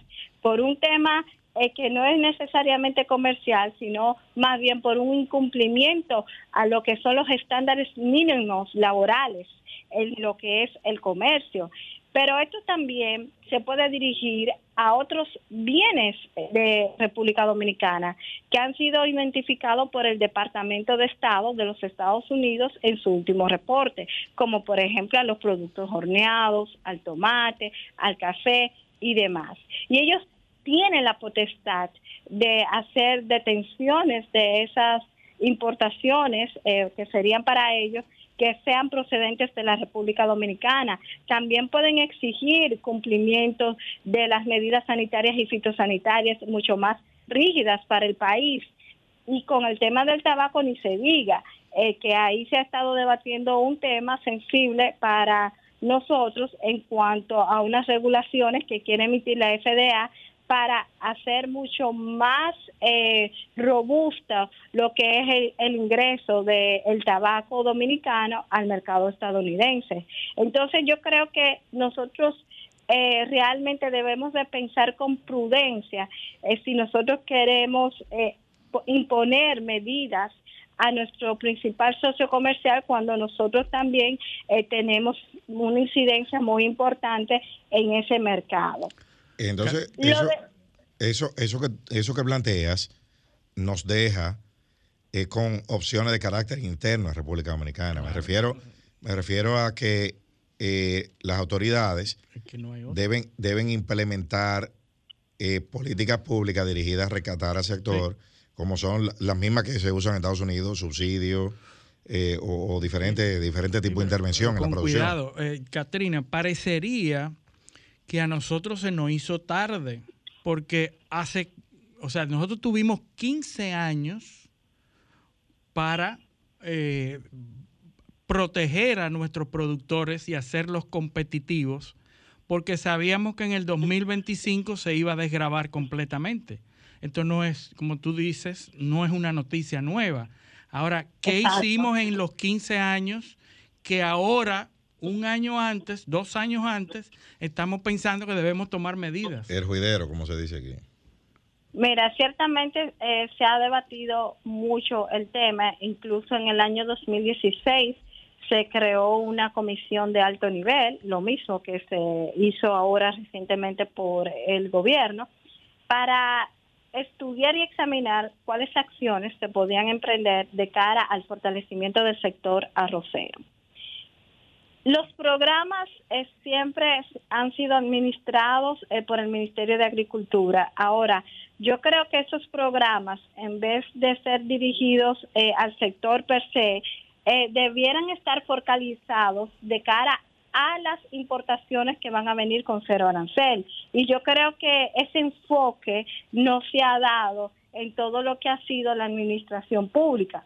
Porque, por ejemplo, si nosotros fortalecemos el sistema de sanidad agropecuaria, si nosotros le damos eh, financiamiento no con una tasa de un 6 o de un 7%, sino con cero en vista de lo que va a suceder en el año 2025, también se contribuye eh, a la reducción de los costos de producción, que es un gran dolor de cabeza en los fertilizantes, en los combustibles creo que hubiésemos estado mejor preparados con un plan focalizado de cara al 2025 que lo que estamos en el día de hoy. Pero tenemos, tenemos, tiempo, tenemos tiempo para hacerlo, ¿verdad? Bueno, eh, el tiempo debió ser ayer. Yo creo que nosotros ahora lo que debemos hacer, lo que está en el marco de nuestras posibilidades, o sea, es mejor comenzar ahora que no comenzar nunca. No quiero decir que no hayan programas. Ahora bien, muchas veces esos programas han tenido también sus eh, debilidades en cuanto a su ejecución e implementación. Y yo creo que si el gobierno, eh, conjuntamente con el sector privado, se puede focalizar y se puede empeñar en que ese sector esté lo mejor preparado de cara a esa liberalización sería lo mejor eh, para todos nosotros. Bueno, es vital que el gobierno tome las medidas necesarias porque nosotros siempre hemos estado proponiendo la independencia eh, alimentaria, La seguridad alimentaria, que, es un mandato constitucional. que es un mandato constitucional y que además es tan necesaria en un panorama internacional tan convulso incierto. Como, incierto como el que tenemos. Entonces, yo creo que las fuerzas vivas sociales de la nación, así como han sido eficientes reclamando al gobierno eh, eh, algunos otros aspectos, debiera ponerse todos a una a reclamar ese tipo de, iniciativas. Eh, y hablando en, términos, o sea, el presidente acaba de decir ante la Asamblea Nacional, o sea, declarar esto como una prioridad, como si fuera algo nuevo. O sea, quizás en el primer discurso, eso fue lo que, eh, eh, eso era una cuestión para, para el discurso de toma de posesión, abordarla. No dos años y pico después. Decir que tú vas a mandar a Washington. O sea, es que ya, y ya era tarde, el 16 de agosto del 20. Sí, y realmente esto es un tema que se ha debatido mucho en todos los escenarios y el sector eh, ha tenido conocimiento desde hace mucho tiempo de las implicaciones de lo que se negoció en el acuerdo en el año 2004 y cómo iba a ser el desmonte hasta el año 2025. Creo que nos que como país, que como sector público, como sector privado, nos vemos muy mal hacer declaraciones como que nosotros no sabemos lo que está en el texto del tratado. Eh, y creo que nos deja muy mal parados frente a compromisos internacionales donde la República Dominicana debió hacer su tarea. Nosotros sabemos que Estados Unidos es nuestro principal socio comercial. También sabemos que las principales importaciones de arroz, en un 94%, son originarias de los Estados Unidos. Nosotros también sabemos todos los subsidios que le da los Estados Unidos mediante su Farm Bill al sector arrocero. Y recientemente, que es un dato muy importante, se aprobó un plan de 250 millones de dólares específicamente al sector arrocero estadounidense. No, y nosotros también, nosotros también conocemos la posición oficial de los Estados Unidos en torno a la Exacto. posibilidad de, de, de no cumplir o de renegociar el, el acuerdo. O sea, De de, no renegociar. de no renegociar. Gracias. Entonces, nosotros, nada de eso, incluso el año, hay unas comunicaciones que publicó uno de los periódicos eh, locales, creo que fue el Caribe o Diario Libre, publicó las cartas, las cartas del año pasado donde decían que, eh, que no. Eh, eh, o sea, de esta misma gestión. Entonces, ¿cómo usted se para en la, eh, eh, a, a- a decir que usted va a impulsar cuando ya usted conoce la posición del socio? Y que no hay, y que no, ahí no hay, ahí no hay posibilidades, ahí no hay esperanzas. No, no, que ya a usted le, ha hablado- le han hablado claro, te han mandado carta y, eh, y- y le han hablado claro, le han dicho que no. Entonces, Si, eh, si no tomamos las medidas ahora, ¿qué se puede esperar? O sea, ¿qué es lo que la población puede, puede esperar en el 2025? ¿Cuál sería el peor panorama? Bueno, el, el peor panorama sería no estar listo eh, en cuanto al sector productivo nacional para competir eh, con esas importaciones de Estados Unidos, lo cual obviamente te va a dar a lugar a una sustitución donde tú vas a comprar el arroz importado porque es más barato, viene subsidiado y eso pudiera estar en detrimento de lo que es el sector arrocero nacional. Eso es una realidad. ¿Qué otra opción pudiera estar eh, evaluando? Por ejemplo, la República Dominicana, bueno, como lo hizo con la medida de salvaguarda de sacos de polipropileno y tejido tubular, que para ganar tiempo estableció una medida de salvaguarda que incrementó el arancel, nos demandaron en la Organización Mundial de Comercio y perdimos el caso. Internacionalmente fatal, pero el sector productivo entendía que ganaba tiempo mientras establecía la medida eh, y se iba al caso en la OMC. bueno, Yo te estoy diciendo los escenarios eh, que yo entiendo que se están evaluando ahora mismo. Ahora bien, un escenario frente a una medida de Estados Unidos no es un, un escenario frente a un producto nada más. Eso puede tener un efecto dominó frente a otros eh, bienes también que son de gran importancia en términos de exportación para la República Dominicana a ese mercado. bueno. Katrina, se nos ha agotado el tiempo, pero nosotros queremos eh, agradecerte tu Esa voz participación autorizada y, y y- profesional. Y, esperar que nos puedas acompañar de manera presencial aquí en, una hay edición en muchos el otros futuro. temas, sí. Hay muchos otros temas. Claro, claro, claro. Para mí sería un honor y siempre es un placer conversar con ustedes y poder compartir el conocimiento que tengo sobre los temas que son de gran relevancia nacional. Bueno, bueno y nada, ya no, no queda más que agradecer a nuestros teleoyentes su sintonía en esta edición de Paneo Semanal y pedirles que con el favor de Dios nos acompañen el próximo sábado en otra edición. Hasta entonces. Paneo, paneo.